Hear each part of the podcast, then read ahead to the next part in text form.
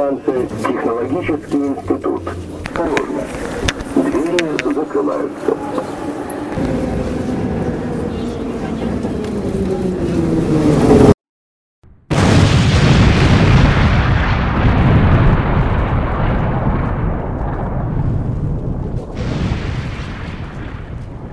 Здравствуйте! С вами в эфире радио Президентской Академии со спецвыпуском, посвященным трагическим событиям 3 апреля 2017 года в Петербургском метро. И сегодня с вами ведущие Иннокентий Полухин и Мария Бойко. 3 апреля в Санкт-Петербурге прогремел взрыв в метро. 14 человек погибло и более 50 пострадали.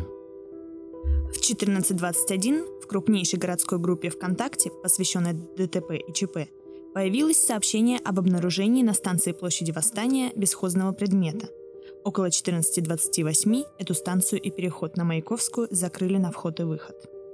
Около 14 часов 33 минут местного времени произошел взрыв в вагоне поезда на перегоне между станциями метрополитена Синая площадь и Технологический институт. В 15.40 было принято решение закрыть все станции метрополитена на вход и выход – Пассажир «Автотранс» организовал движение по маршрутам, дублирующим линии метрополитена. Правительство города дало указание всему общественному транспорту осуществлять перевозку людей бесплатно. Аналогичное решение принял ряд операторов такси. В 20.44 руководство метрополитена Санкт-Петербурга сообщило о частичном восстановлении работы метро. С утра 4 апреля петербургский метрополитен начал работу в полном объеме по всем линиям и станциям, но некоторые станции временно закрывались из-за сообщения об угрозах. После теракта в Санкт-Петербурге был объявлен трехдневный траур. Во многих городах России 6 апреля прошли акции памяти жертв теракта. В Москве на Манежной площади собралось более 10 тысяч человек – Петербурге около 4000 человек пришли к станции метро «Технологический институт». 4 апреля на сайте Смольного появилось объявление об открытии специального банковского счета для благотворительной помощи пострадавшим. Сбором средств занялась Петербургская региональная общественная организация «Прерванный полет». Средства были распределены между пострадавшими на лечение. Это роковое событие коснулось всех жителей Санкт-Петербурга – вот и студентки ЗИО факультета социальных технологий решили поделиться с нами, как прошло их 3 апреля. Сейчас в нашем эфире Екатерина Дорофеева и ее история о том, как она добиралась домой. Мой понедельник начался с воя сирен машин скорой помощи, проезжающих мимо института. Сначала я не обращала внимания, но позже мне это казалось странным. Никогда такого не было. Обычно, когда мимо пролетает скорая, мои мысли всегда похожи. Кому-то сейчас очень плохо. Они едут спасать жизнь. Тогда еще я даже не представляла, насколько плохо. Я уже не могла записывать лекцию, в голове только этот твой. Взрыв в петербургском метро. Первый раз. Есть погибшие, раненые, полиция, скорая, пожарные. Уже выехали на место трагедии. Мне тогда казалось, что я сплю, что это какой-то страшный сон. «Как же вы теперь доберетесь до Светлановского?» спрашивает меня преподаватель. А у меня в голове пустота, и только вот этот вагон, весь измазанный в крови, ни в чем не виноватых людей. 15.10. А такое впечатление, что час пик.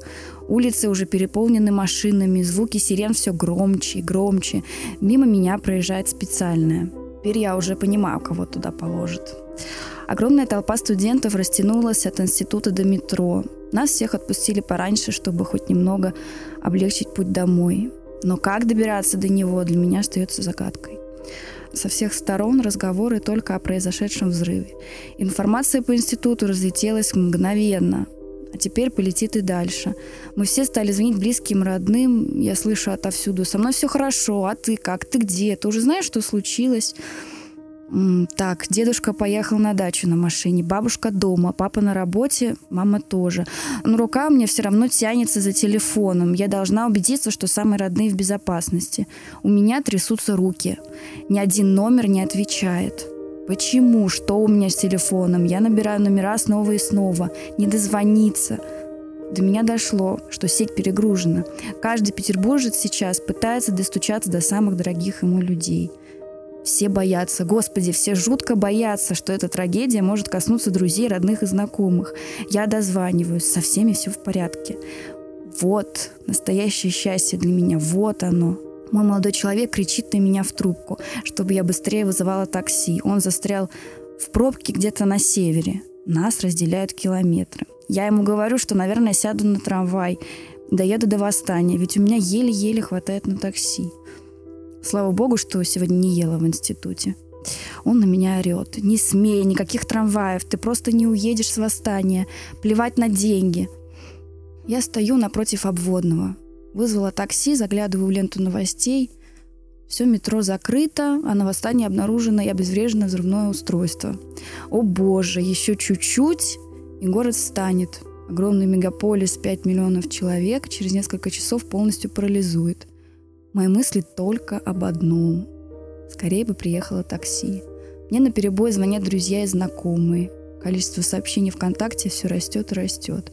Мой ответ один. Все хорошо, я жду такси, а ты? Я дождалась. За рулем оказалась женщина, которой маленькая дочка застряла на площади мужества.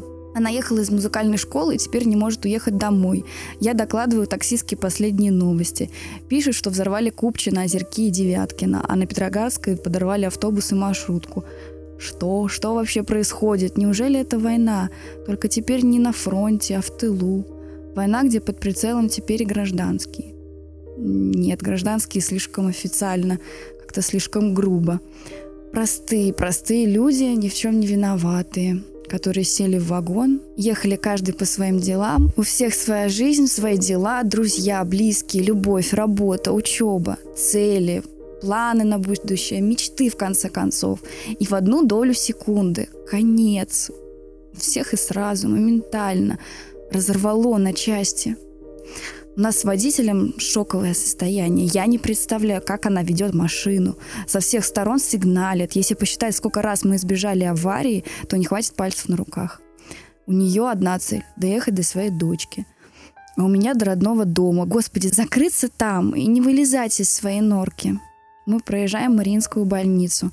Над нами пролетает вертолет и приземляется прямо около нас. А в новостях тем временем, по последним данным, несколько пострадавших доставлены в Мариинскую больницу. Мы пытаемся двигаться. Пробок становится все больше и больше. Литейный стоит. Стоит литейный мост. Огромная толпа пешеходов двигается со стороны центра на север по мосту. люди поняли, что общественным транспортом уже сейчас до дома не добраться. «Ну что там?» — снова меня спрашивает таксистка. Обновляю ленту. В Мариинской больнице скончалась женщина. Да, не успели. Мы не можем уже слушать радио, потому что телефон таксистки разрывается от заказов. Уже 10 заказов. Я не знаю, как сегодня доживу до вечера. С трудом, но мы добрались до дома. Я пожелала ей удачи. Держитесь, сегодня будет тяжело сказала я ей. Я никогда в жизни не испытывал такого счастья, что просто пришла домой, живая. На очереди Екатерина Савченко. Она поделится с нами, насколько для нее 3 апреля было волнительным днем. 3 апреля, в день теракта, выхожу из аудитории и набираю родителей. Со мной все хорошо. Меня в метро не было. Позвоните бабушке. Телефон разрывается от звонков моего парня. Он говорит, чтобы я ждала его на месте, пока он на машине доберется с другого конца города до моей учебы. Жду не одна. Мы также довезем моих подруг, которые не знают, как добраться до дома. Мы едем. Обстановку нагнетают звонки Риты своей бабушке. Сеть перегружена, и они не слышат друг друга. Не представляю, что в этот момент чувствуют ее близкие – но вот она дозвонилась, и дышать сразу всем стало легче. Мы постоянно освобождаем полосу для машин скорой помощи, которые едут к месту происшествия. По радио для всех автомобилистов звучит сообщение. В Яндекс навигаторе и Google таблице тысяча просьб людей о помощи, и мы развозим людей, грустных и молчаливых. Молоденькая девушка смотрит в окно, и по ее щекам льются слезы. Я не могу подобрать слов, и поэтому я молчу. Доехали. Она берет меня за руку, смотрит в глаза и спрашивает, все будет хорошо. Я не могу дозвониться до брата. Я стараюсь держаться и уверяю ее, все обязательно наладится, и он вам позвонит. Она выходит из машины, и мой молодой человек берет ее под руку, чтобы проводить ее до ее дома. Далее мы довозим пожилую пару, компанию девчонок, которые угощают нас кофе, и молодую маму, которая не выпускает из рук своего сына. И вот мы видим сообщение от молодого парня с короткой стрижкой и широкой улыбкой. Точнее, таким он был на фотографии своего профиля, а в машину сел абсолютно потерянным. Он долго молчал, а потом сказал — я был в первом вагоне. Я доставал людей. Как дальше жить? И я реву вместе с ним. Мы угощаем его чаем из термоса, и он говорит слова благодарности. Спасибо, ребята, я уже даже и не мечтал оказаться дома. Бесплатные такси и автобусы, а, неравнодушные автомобилисты. Они забирали людей с остановок, но я думал, что я этого не заслуживаю. Были и старики, и женщины, и дети — а я взрослый мужчина. Почему я должен пользоваться такими услугами? я отвечаю ему, что он герой. А он грустно улыбается и выходит у своей парадной. Мне повезло, ни я, ни мои родные не видели ужаса этого дня. Да и шокирующие кадры поразили меня уже дома с экрана телефона. Я не была внутри метро и не видела действия людей снаружи. Но вместе с людьми, которые, которых мы довозили в этот день, я чувствовала всю боль и горечь людей, которые оказались в беде. Не было ни одного дня, чтобы я так гордилась своей страной, Петербургом и сильными, неравнодушными людьми, которые проживают в этом городе. Судьба северной столицы всегда была трагичной, но этот город не сдавался никогда.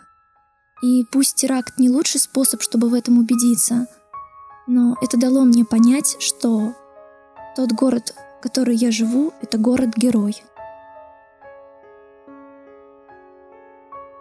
Мы благодарим ребят за то, что они поделились с нами своими впечатлениями.